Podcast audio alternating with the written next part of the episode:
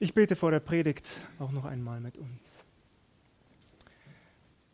Herr Jesus Christus, wir kommen vor dich voller Lob und Dank. Wir danken dir dafür, du bist unser Herr und König. Wir danken dir dafür, dass du auch heute Morgen zu uns sprechen möchtest. Du hast etwas vorbereitet für jeden von uns und so bitte ich dich, dass du mich als dein Werkzeug gebrauchst, dass du mir deine Worte in meinen Mund legst und mir deine Vollmacht schenkst, Herr. Danke dafür in deinem Jesu Namen. Amen.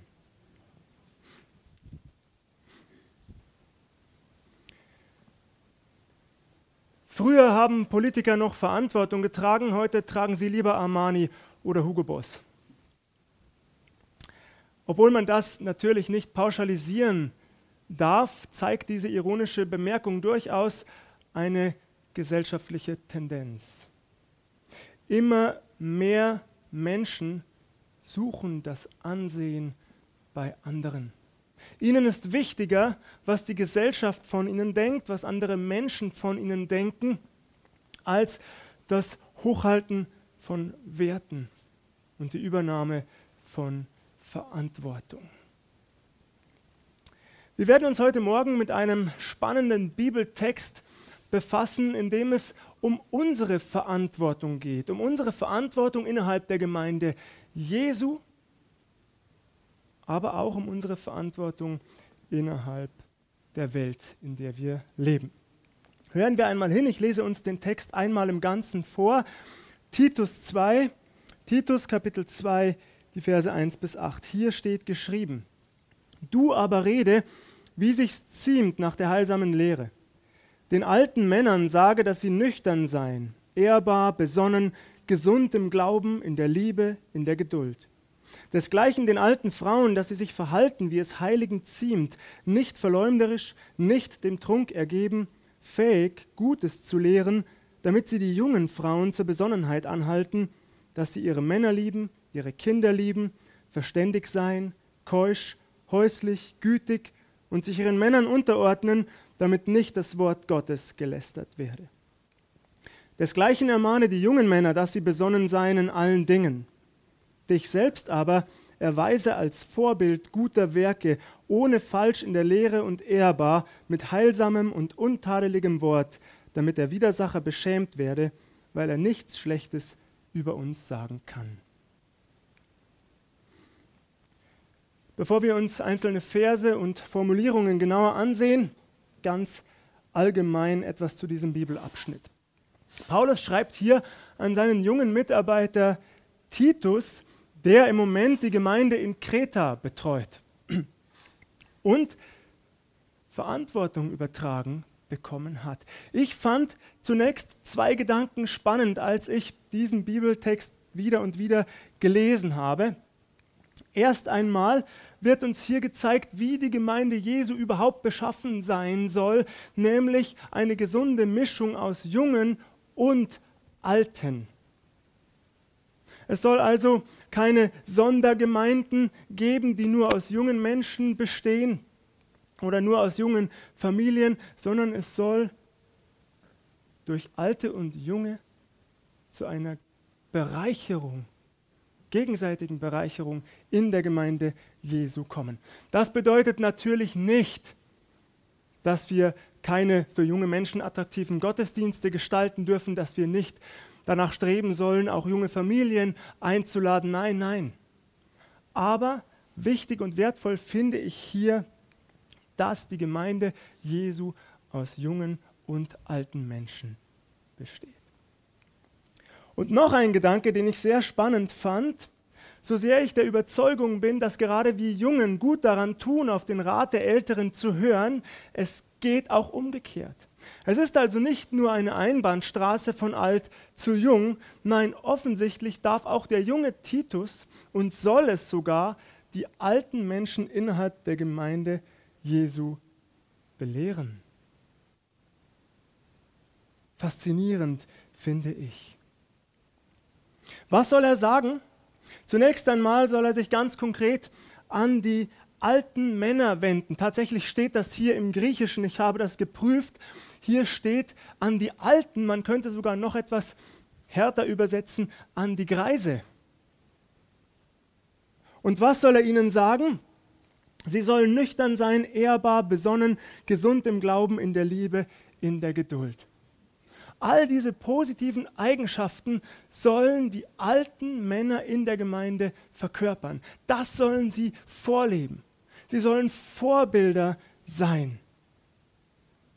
Insbesondere gesund im Glauben finde ich wichtig dass man an den alten Männern erkennt, wie wertvoll die Beziehung zu Jesus Christus ist, dass ihr Leben geprägt ist von dieser Beziehung zu Jesus Christus.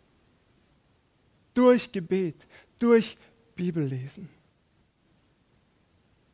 Dass man ihnen anmerkt und abspürt, sie sind vorangekommen im Glauben auf ihrem Lebensweg.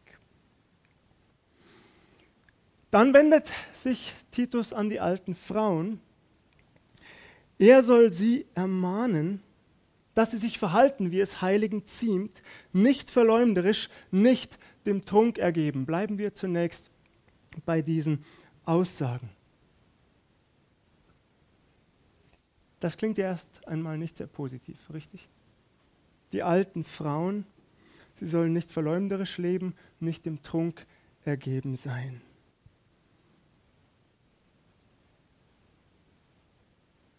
Wisst ihr, was hier im Griechischen steht für das Wort verleumderisch? Hier steht Diabolos. Und viele von uns wissen sofort, wer damit im Neuen Testament in der Regel gemeint ist. Diabolos, das ist der Satan, der Teufel, der große Drache, die uralte Schlange, der Verleumder, der Ankläger der Brüder.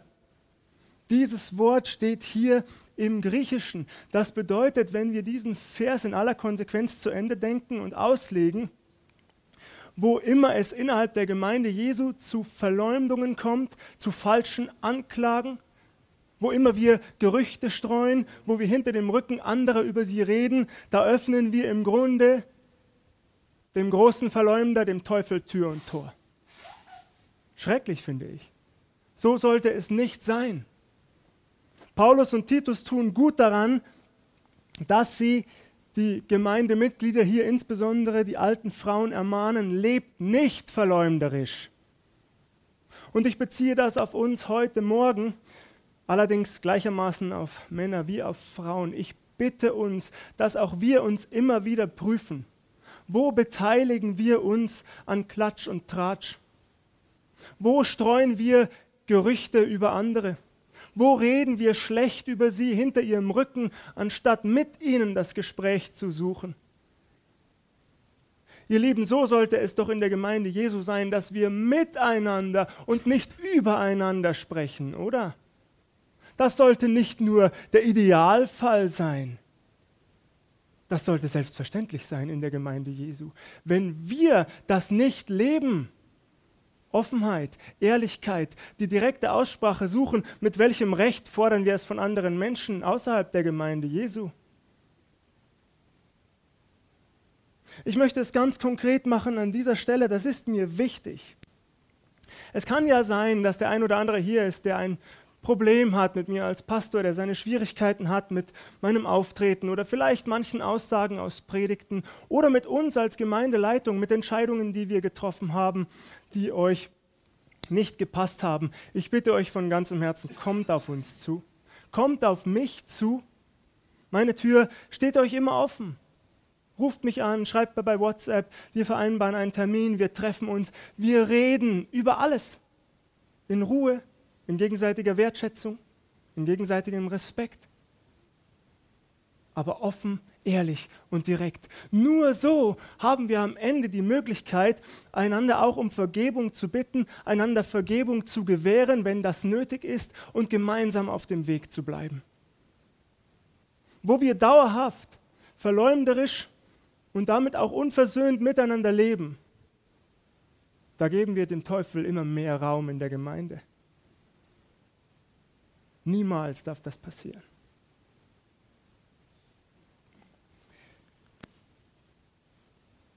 Titus ermahnt also die alten Frauen, lebt nicht verleumderisch.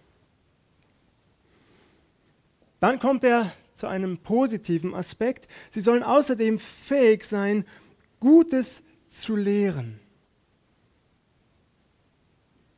Ich habe das einen positiven Aspekt genannt. Allerdings ist ja die Frage, was eine Frau innerhalb der Gemeinde Jesu darf und was sie nicht darf, seit jeher umstritten, nicht wahr? Wir werden dieses Fass heute Morgen nicht öffnen, dafür fehlt uns auch die Zeit.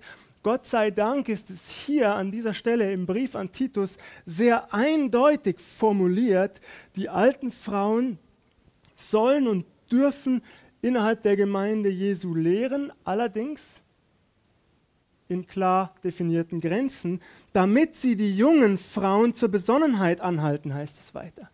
Dass sie ihre Männer lieben, ihre Kinder lieben, verständig sein, keusch, häuslich, gütig und sich ihren Männern unterordnen, damit nicht das Wort Gottes gelästert werde.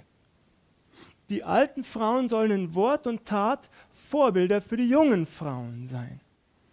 Allerdings bleibt das, was folgt, ebenfalls umstritten, nicht wahr? Vielleicht hat der ein oder andere beim Zuhören oder beim Mitlesen Schnappatmung bekommen, denn das, was hier formuliert wird im Brief an Titus, das scheint ja völlig aus der Zeit gefallen zu sein, nicht wahr? Das passt doch nicht mehr in unsere heutige moderne Gesellschaft hinein. Das ist diskriminierend, das ist frauenfeindlich. Wie kann Paulus es wagen, so etwas zu formulieren? Wie geht das? Ihr Lieben, ich bitte uns, bevor wir näher auf diesen Abschnitt eingehen, ich bitte uns eines zu bedenken. Wir haben es hier mit dem lebendigen Wort Gottes zu tun, von dem ich überzeugt bin, dass es bis heute tiefe und gültige Wahrheiten enthält. Wir befinden uns damit in der geistlichen Dimension. Und ihr Lieben, geistliche Dinge müssen auch geistlich beurteilt werden. Also nicht nach den Maßstäben dieser Welt, nicht nach dem noch so modernen Zeitgeist, nicht anhand unserer Gefühle, nicht anhand der Frage, ob uns das passt oder nicht, sondern aus der Perspektive Gottes heraus. Und so lade ich uns ein, dass wir uns vorsichtig herantasten an diese Verse in Bezug auf die jungen Frauen. Zunächst einmal nehme ich an, keiner würde mir widersprechen, dass Gott Männer und Frauen unterschiedlich erschaffen hat. Will jemand widersprechen? Gott sei Dank nein. Wir sehen es ja schon an den Äußerlichkeiten, dass Mann und Frau sich deutlich unterscheiden. Wenn meine Frau so aussehen würde wie ich, hätte ich sie nicht geheiratet. Moment, wir halten einen kurzen Augenblick inne, das war ein klassisches Eigentor. Aber ihr wisst natürlich, was ich meine. Trotzdem kommt bitte nach dem Gottesdienst auf mich zu, streichelt ein bisschen mein Ego. Sagt mir, dass auch ich gut aussehe.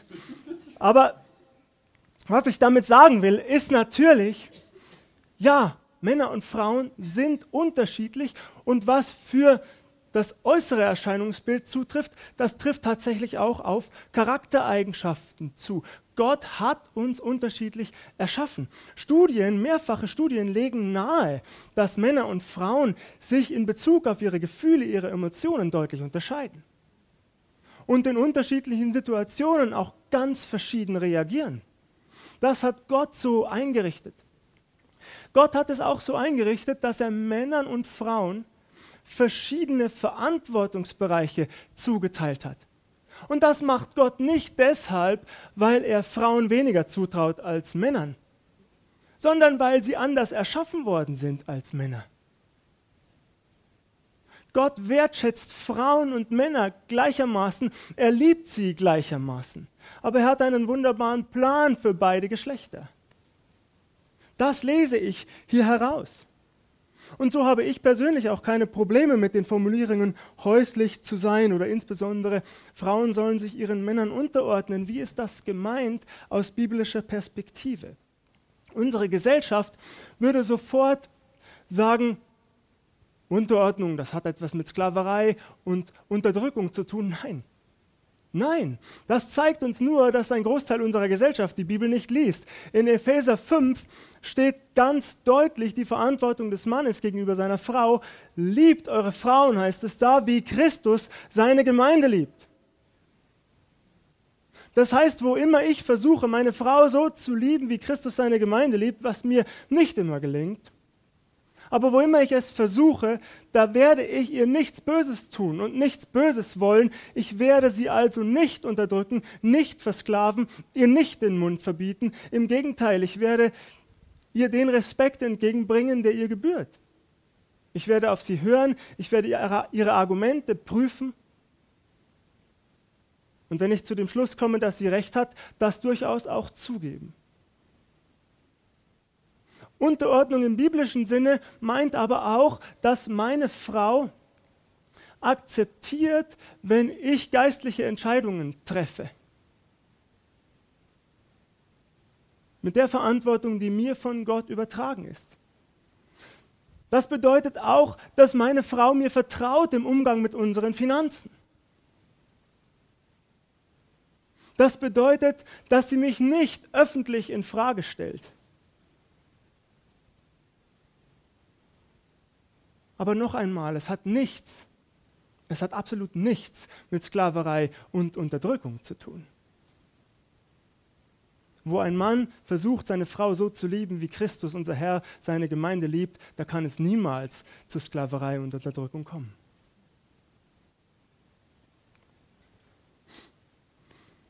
Dass Paulus sich hier dafür einsetzt, dass die Frau sich um den Haushalt, um das zum Haus gehörige kümmern soll, dass sie die Kinder lieben soll.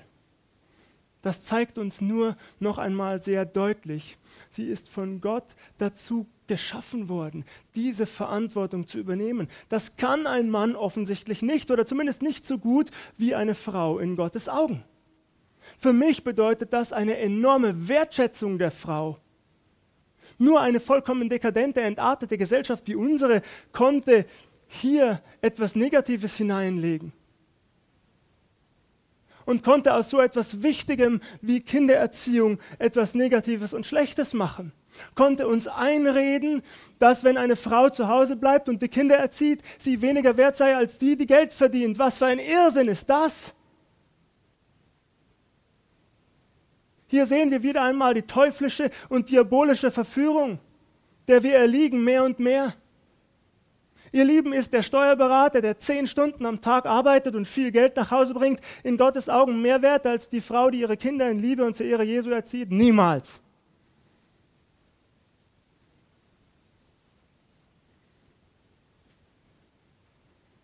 Ich kann euch hier und will euch zu nichts drängen. Noch einmal, wir befinden uns in der geistlichen Dimension und jeder von uns muss das selber beurteilen, geistlich beurteilen und auch in der Verantwortung vor unserem Herrn Jesus Christus.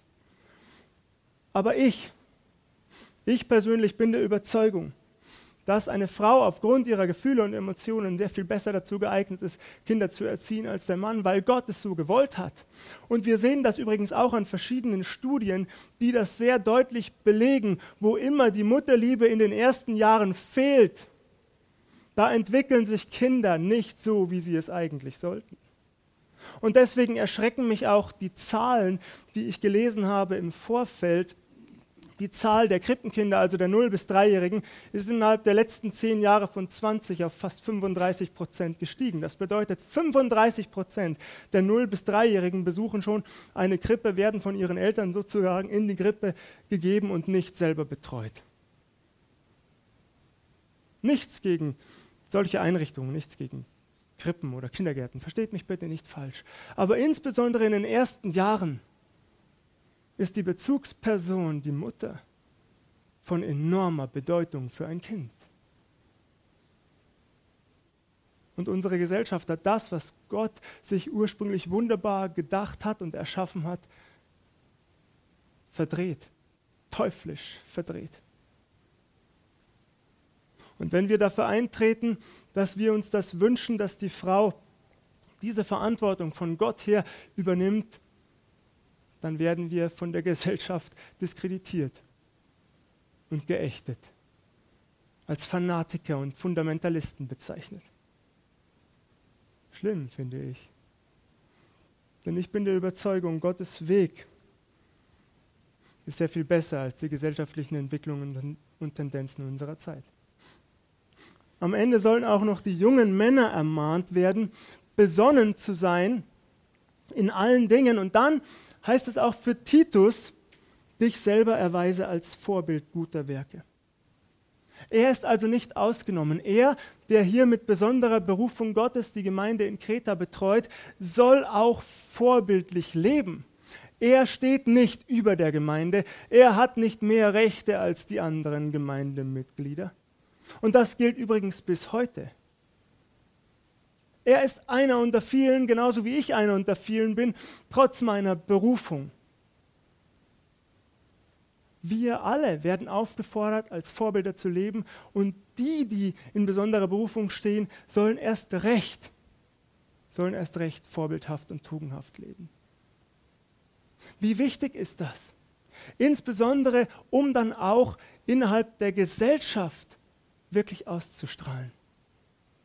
Hier in der Gemeinde beginnt, beginnt das, was wir dann als Evangelisation bezeichnen.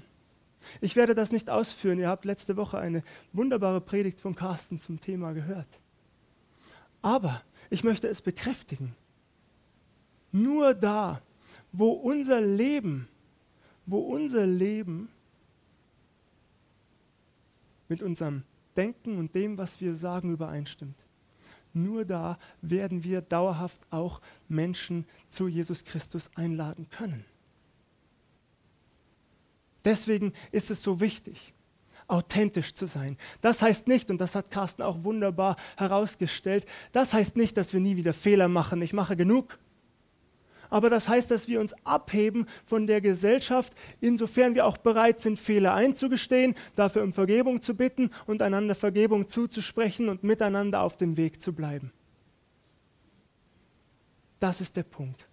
Und ein vorbildhaftes Leben wird immer dafür sorgen, dass Jesus Christus mehr und mehr Menschen zu seiner Gemeinde hinzufügt. Denn das ist sein Wunsch. Und auch das will ich abschließend bekräftigen. Jesus, Jesus will, unser Herr Jesus will, dass Menschen gerettet werden. Lasst uns hier beginnen, im Umgang miteinander. Ich bitte uns von Herzen. Denken wir darüber nach. Was ist vielleicht in der Vergangenheit nicht so gut gelaufen? Suchen wir das Gespräch miteinander, räumen wir das aus und werden wir zu einem großen Licht, zu einem deutlichen Licht, das hinweist auf das einzig wahre Licht, nämlich auf unseren Herrn Jesus Christus. Gelobt sei in Ewigkeit. Amen.